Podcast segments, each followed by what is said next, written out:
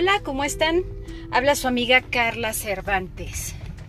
El tema de hoy es, ¿realmente sufres de maltrato marital? ¿O solo es desavenencias?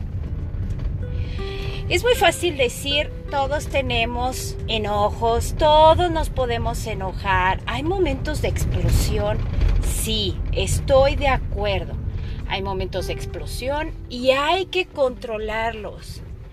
Si bien tenemos que entender que amor es fundamentalmente, fundamentalmente, y esto lo subrayo, es respeto, es cuidado y es tranquilidad.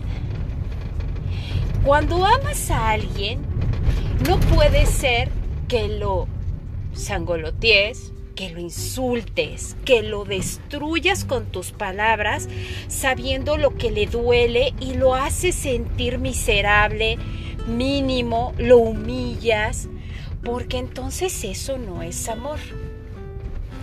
Un libro que me marcó a mí enormemente en la toma de decisiones y en la forma de ver la vida es el libro de El camino a la autodependencia. Se los recomiendo enormemente. Si tienes la capacidad de cambiar tu futuro, de, de estar harto de vivir como vives y de ver los porqués de nuestro actuar, muchas veces es por la dependencia hacia otros. Y dependencia emocional tiene grandes ramas en las cuales hay una muy importante que tenemos que saber. Una persona dependiente emocionalmente no significa que sea débil y que se vea todo chiquito como ratoncito en un rincón temeroso a ver quién lo rescata. No, hay grandes leones, dinosaurios, monstruos que son dependientes emocionalmente.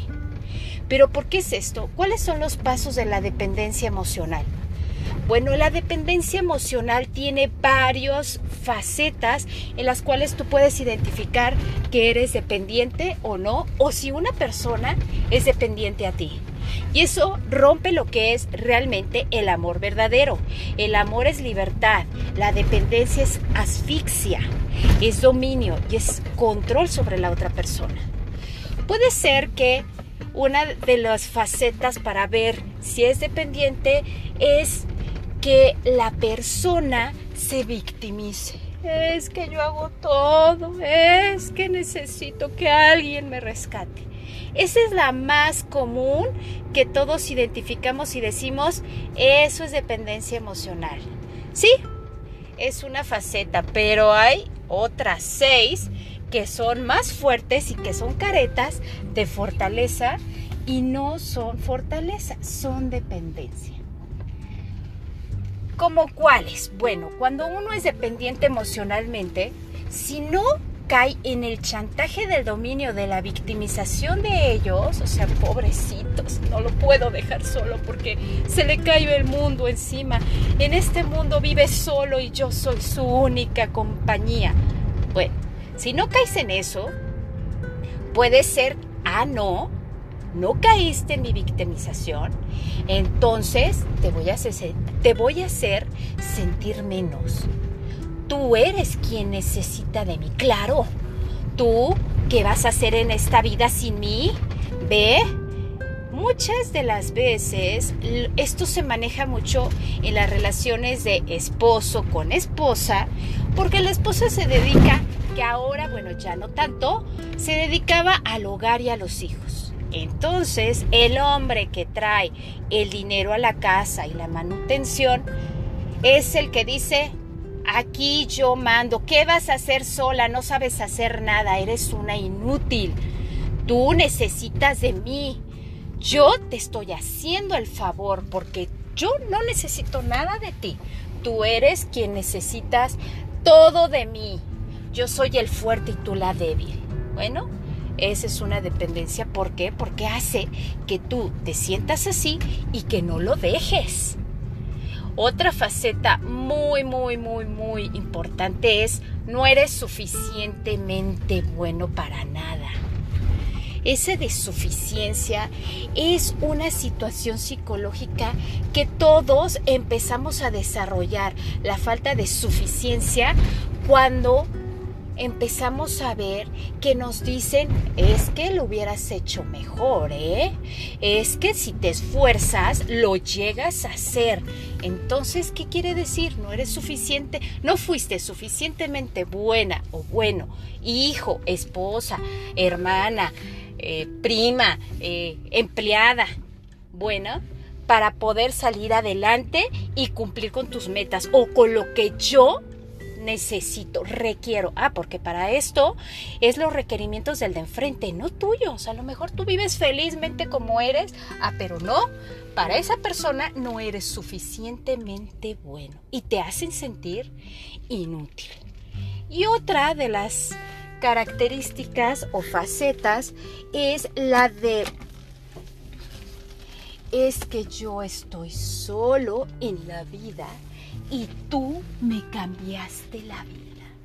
Eres el centro de mi vida, pero no te muevas porque si no me pierdo. Entonces quiere decir que esa persona no puede vivir sin ti y te hace sentir que sí es cierto que no puede vivir sin ti. También vienen los mangoneos, el, hacerte sentir, sí, realmente violentada emocional, física y psicológicamente. Estas facetas que son tantas y tantas y tantas que realmente te envuelven en una relación tóxica y muy dañina para ti, para tu propia dignidad. Por favor escuchen estos puntos, lean ese libro, es de Jorge Bucay, es excelente y van a ver cómo van a encontrar los porqués de muchas cosas. En otro podcast haré un mm, resumen de este libro con los puntos más importantes porque realmente es fundamental saber los porqués y poder ser autodependiente. No independiente, nadie somos independientes, autodependientes y romper esa victimización o ese maltrato real que existe y que nosotros confundimos con carácter, con que es que él tiene carácter fuerte o ella tiene carácter fuerte. Me cacheteó, pero es que tiene carácter fuerte. No, seamos más conscientes y vivamos realmente con lo que es. No tiene de malo nada decir lo que es las cosas tal y como son, para que tú puedas vivir feliz y tranquilo. Les mando un beso y cuídense mucho. Nos vemos en el próximo podcast y los invito a vivir siempre con la conciencia despierta. Un saludo y bendiciones. Bye.